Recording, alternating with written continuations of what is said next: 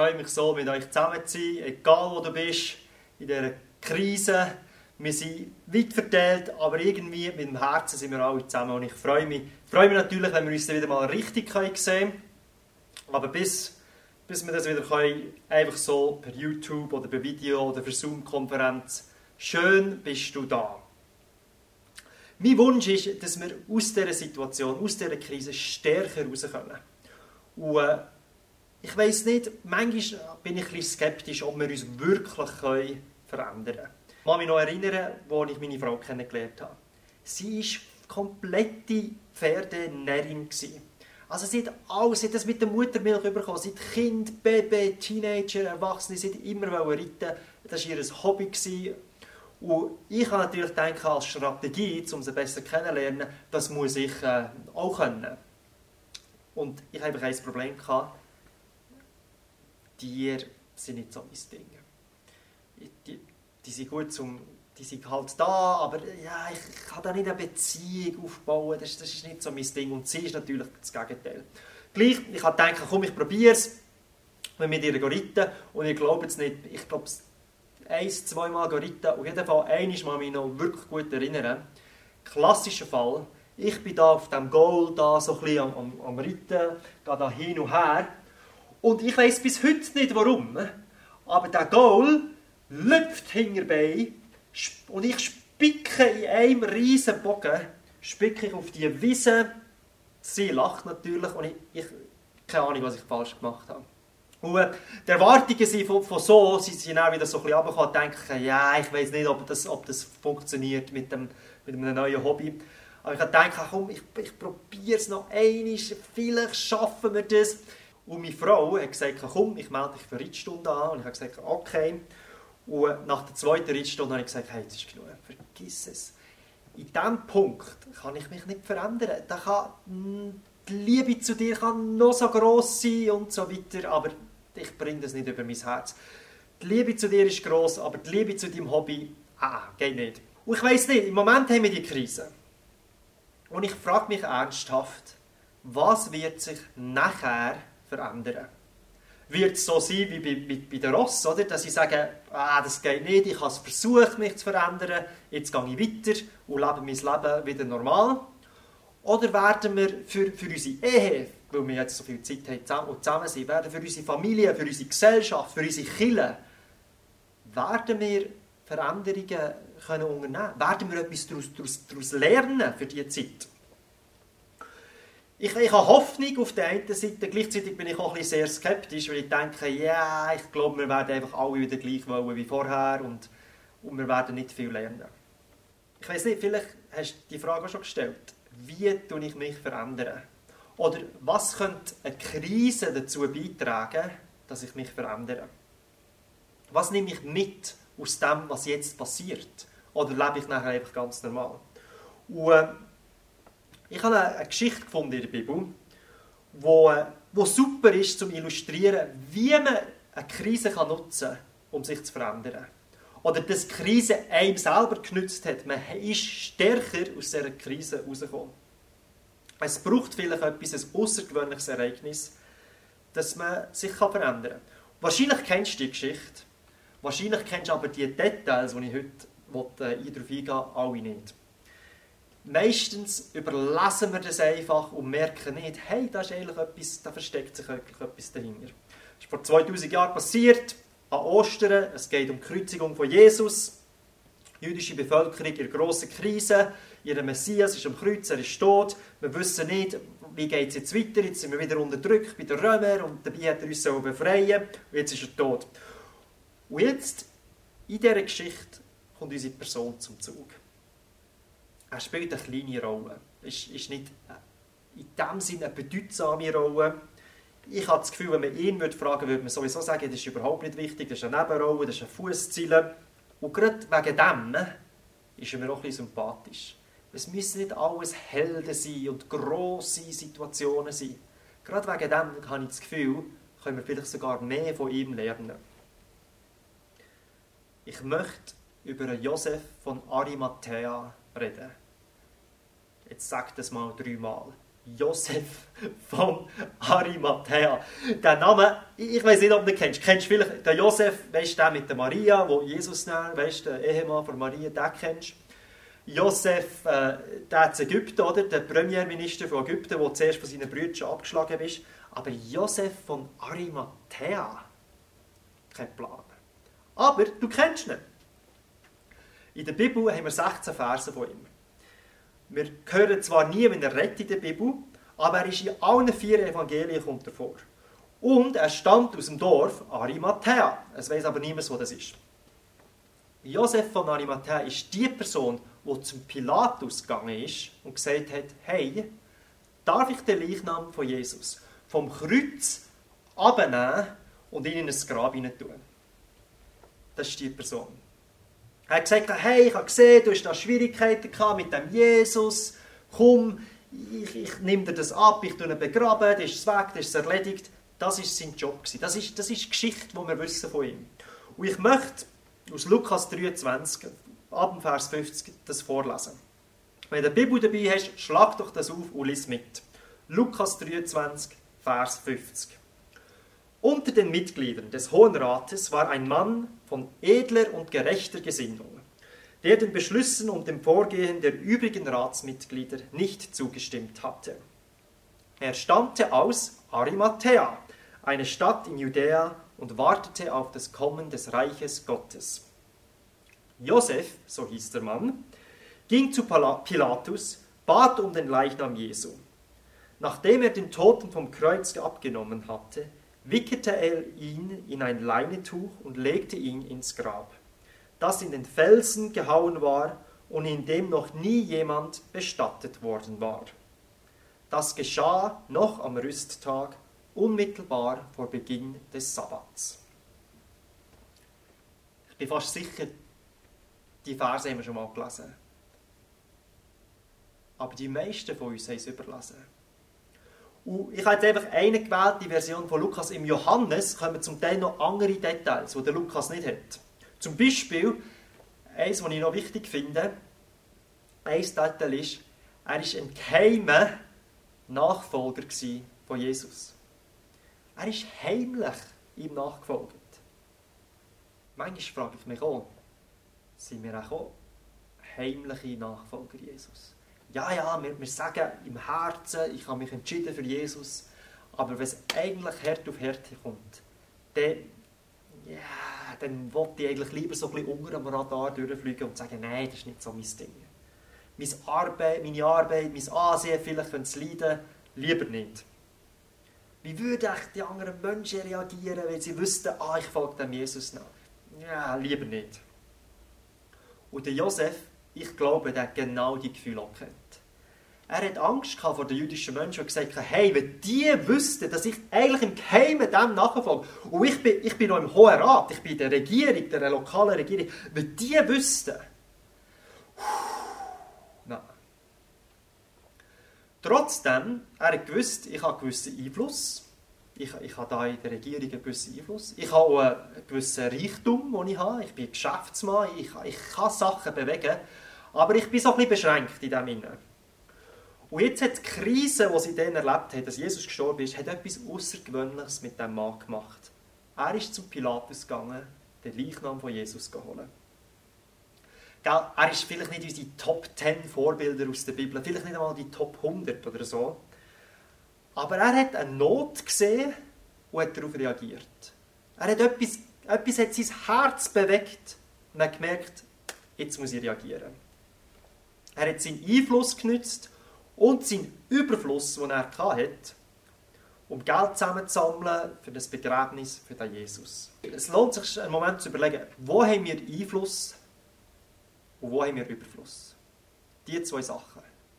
Wo haben wir Einfluss? Wir haben jetzt haben fast keinen Einfluss mehr, könnte man denken. Aber wir haben Einfluss über unsere Familie.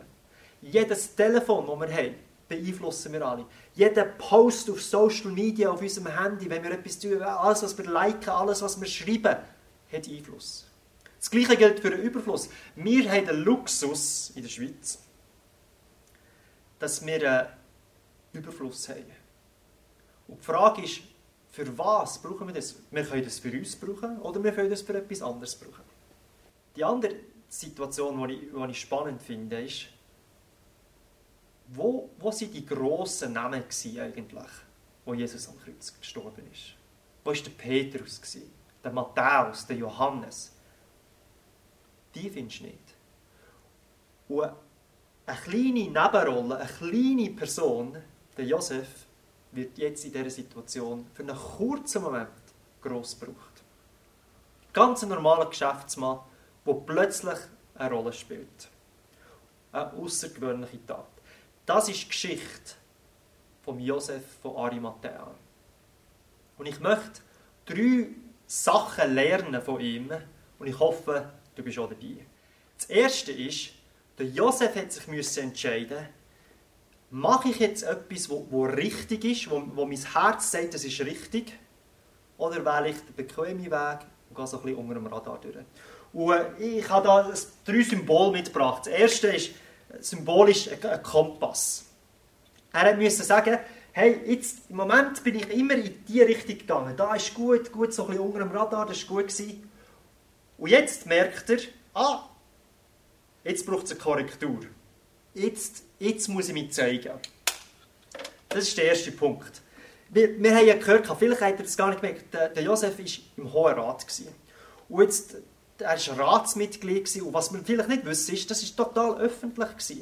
Die haben sich versammelt, dann konnten zuschauen und als sie abgestimmt haben, den Jesus umzubringen, hat man einen Zettel geschrieben, hat dort Nein oder Ja drauf geschrieben und hat das eingeworfen. Und jeder, das hat man gewusst, das war öffentlich.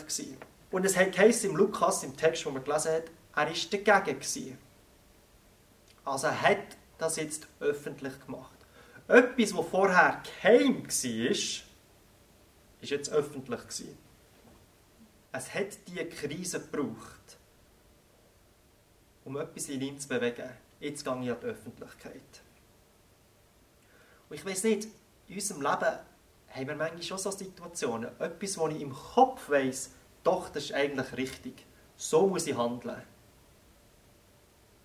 Aber irgendwie getraue ich mich nicht so ganz und bewege mich dann gleich so ein bisschen, so ein bisschen ja, es muss ja nicht so öffentlich sein oder so. Ich muss ja nicht allen ins Gesicht hineinreiben. Oder, ja, oder vielleicht verliere ich etwas, ein bisschen Ansehen oder, oder Geld oder was auch immer. Ich will, kennt ihr die Situation? Manchmal muss man sich wie so ein bisschen entscheiden, ja, soll ich jetzt da oder nicht. Aber es gibt auch ganz andere Beispiele. Zum Beispiel die Athleten, die sich gegen Doping entscheiden. Die machen das alle und ich sage, nein, ich mache das nicht. Ich, ich mache das nicht. Oder so die ganzen Whistleblower-Geschichten, die, die grossen, mächtigen Firmen. Und dann verpfeift sie eigentlich jemand. Und das braucht wie Mut, an die Öffentlichkeit zu kommen. Oder vielleicht kennst du äh, Susan Fowler. Sie war eine der ersten, die gesagt hat, hey, in, mir, in dieser Firma, wo ich arbeite, da, da werden die Frauen übergangen. Das, das geht nicht, die werden zum Teil belästigt, das ist nicht gut. Und sie schreibt so einen ganz kleinen Blogpost, sie, sie schreibt das einfach her. Sie geht an die Öffentlichkeit mit dem. Und was passiert? CEO von dieser Firma musste gehen. Und es war der Anfang von dieser MeToo-Bewegung. Etwas Kleines, das ganz eine grosse Wirkung hat. Und vielleicht identifizierst du dich auch ein bisschen mit dem Josef. Du bist eigentlich ein kleiner Spieler. Du, du bist eine Fußnote und ich, ich habe nicht gross etwas sagen. Und, aber es bewegt dich etwas. Und du sagst, hey, ich, möchte für das einstehen. Ich, ich möchte mich wie der Josef entscheiden, ich gehe in die Öffentlichkeit mit dem. Ich, ich will selber nicht mehr unter dem Radar fliegen, ich, ich will jetzt weiter. Auch wenn es vielleicht nicht so bequem ist. Das war der erste Punkt. Der Kompass. Du und ich, wir müssen uns entscheiden, vielleicht in dieser Krise, vielleicht auch nicht, hey, wollen wir das Richtige machen oder wollen wir einfach das Bequeme machen? Das Zweite, was wir lernen können, ist die Kraft der Partnerschaft.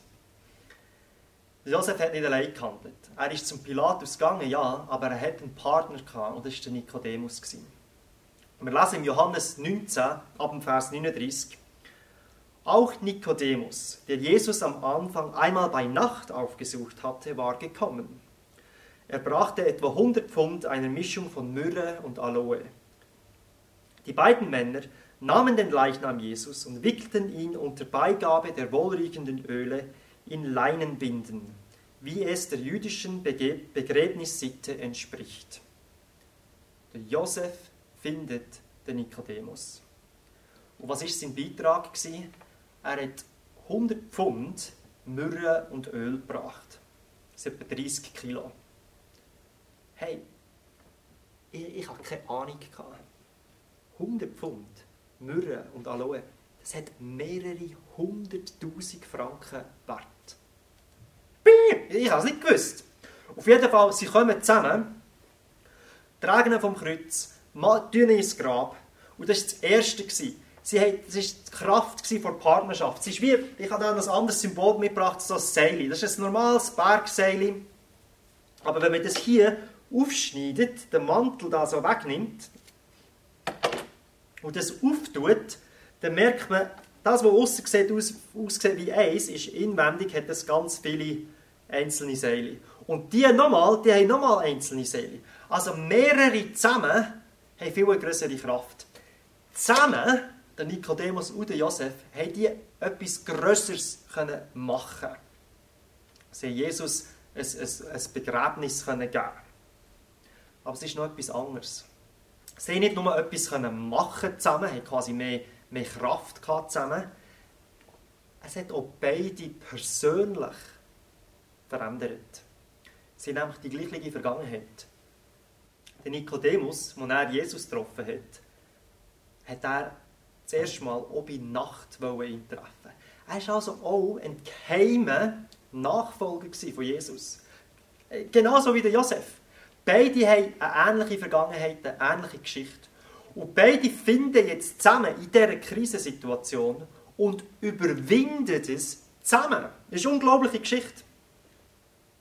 Gell? Es, ist, es ist nur eine Sache, wenn man zusammenkommt und etwas macht für einen jungen, visionären, hübschen, unglaublich coolen Leiter, der die Welt verändern will, dann sagt man, ja, da stecken wir hin, wir gehen, wir geben und machen, wir machen alles für den. Ist etwas total anderes, wenn der tot ist und du nicht weißt, was mit dem ist. Ganz eine andere Sache. Aber der Punkt ist, sie haben es zusammen gemacht. Sie haben zusammen das Gleiche auf dem Herzen gehabt. Und das hat viel gebracht. Ich würde sogar argumentieren, allein hätten sie es nicht können. Sie haben die Krise genützt, um ihre eigene Angst erkennt werden, zu überwinden. Für beide hat es Krise gebraucht, um aus einem Bewunderer einen Nachfolger zu machen. Sören Kierkegaard hat mal gesagt, das ist ein dänischer Philosoph, recht berühmt, der hat mal gesagt, der Unterschied zwischen einem Bewunderer und einem Nachfolger ist auf der ganzen Welt gleich. Egal wo man ist, ein Bewunderer wird nie bedeutungsvolle Opfer machen. Er geht immer auf Nummer sicher. Und vielleicht ist das unsere Chance. Ich will mehr als einfach ein Bewunderer sein. Ich will mehr sein als einfach Jesus sagen, ja, das ist ein cooler Typ. Ich will sein Nachfolger sein. Und was bedeutet das für mich? Was für bedeutungsvolle Opfer bringe ich, damit ich als Nachfolger von Jesus ausgezeichnet werde? Was, was, was, das ist, ganz viele Fragen öffnen sich da gerade auf. Aber vielleicht können wir die, die Zeit, wo wir jetzt getrennt voneinander sind, brauchen, um dieser Frage nachzugehen. Was ist überhaupt ein bedeutungsvolles Opfer in meinem Leben, für mich? Wo, wo soll ich opfern? Ich brauche die das gar nicht. Was könnte es sein? Der Josef und der Nikodemus haben das beide gemacht. Und es, es hat sie verändert. Sie sind von einem heimlichen Nachfolger öffentlich geworden. Also das war das Zweite. Das Erste war, ich habe einen Kompass, ich muss, ich muss entscheiden, welche Richtung, bequem oder richtig, was soll ich machen. Das Zweite ist ein Seil, mehrere zusammen, Kraft vor einer Partnerschaft. Einerseits haben wir, haben wir mehr, sind wir stärker zusammen, weil wir, weil wir mehr machen können. Andererseits tun wir einander auch weiterbringen. Und das Dritte und Letzte ist, brauch deine Hände. Da habe ich ein paar Gartenhändchen mitgebracht. Jetzt, manchmal wird Jesus nachfolgen unglaublich praktisch. Und so war es beim Josef. Sie haben den Jesus vom Kreuz müssen nehmen. Den Jesus mit Nägeln in der Hand, blutig gefoltert. Sie, sie müssen dreckig werden. Das ist nicht so, ich sage jetzt mal, steril gewesen, weißt, wie mit einem Rega-Helikopter, da wird man abgesägt und dann tut man da den Leichnam irgendwie in Plastik einschnüren und dann, man muss vielleicht nicht einmal recht anlängen. Sie müssen dreckig werden. Und dann kommt noch dazu, sie haben auch müssen von ihrem eigenen Geld geben. Der Nikodemus hat mehrere hunderttausend Franken gegeben. Und das ist, ich finde das noch krass. Ich habe ganz kurz nachgeschaut. Jeder Kommentar sagt, das ist ein absolut außergewöhnliches Begräbnis gewesen. Von, von royalen Standards. Ein Pharao, also ein ägyptischer Pharao, die, die Mumie, die man kennt, die haben weniger Myrrhe gebraucht im Durchschnitt. Also es war ein royales Begräbnis. Gewesen. Sie sind ganz praktisch geworden. Ihre Hände, das, was sie hatten, haben sie gebraucht und gegeben. Und sie haben nicht gewusst, dass er wieder aufersteht. Wir haben heute den Vorteil. 2000 Jahre später, wir können sagen, das, was wir machen mit unseren Händen, mit unserem Überfluss, das ist bedeutungsvoll. Das ist Reich Gottes bauen. Das, was, du, was wir machen, hat Ewigkeitswert. Und das ist ein grosser Unterschied. Sie haben es gemacht, ohne zu wissen, dass es eine Bedeutung wird haben. Wir wissen, es hat eine Bedeutung und können darum auch unsere Hände brauchen. Was für Chancen bietet uns jetzt die Zeit? Ich möchte äh, uns zusammen herausfordern, Gedanken daraus zu machen, wie können wir uns brauchen lassen und möchte zum Schluss noch beten. Jesus, danke, dass du da bist. Danke, dass du mitten unter uns bist, obwohl wir, die, obwohl wir einander nicht sehen und dich nicht sehen. Danke für die Geschichte von Josef und ich bitte dich einfach, dass du uns inspirierst. Dass du uns zeigst, wodurch wir gehen sollen. Dass du uns auch andere Leute zeigst, mit denen, wo wir es machen können. Und äh, unsere Hände einfach brauchst, um das zu machen, was du willst, Herr. Amen.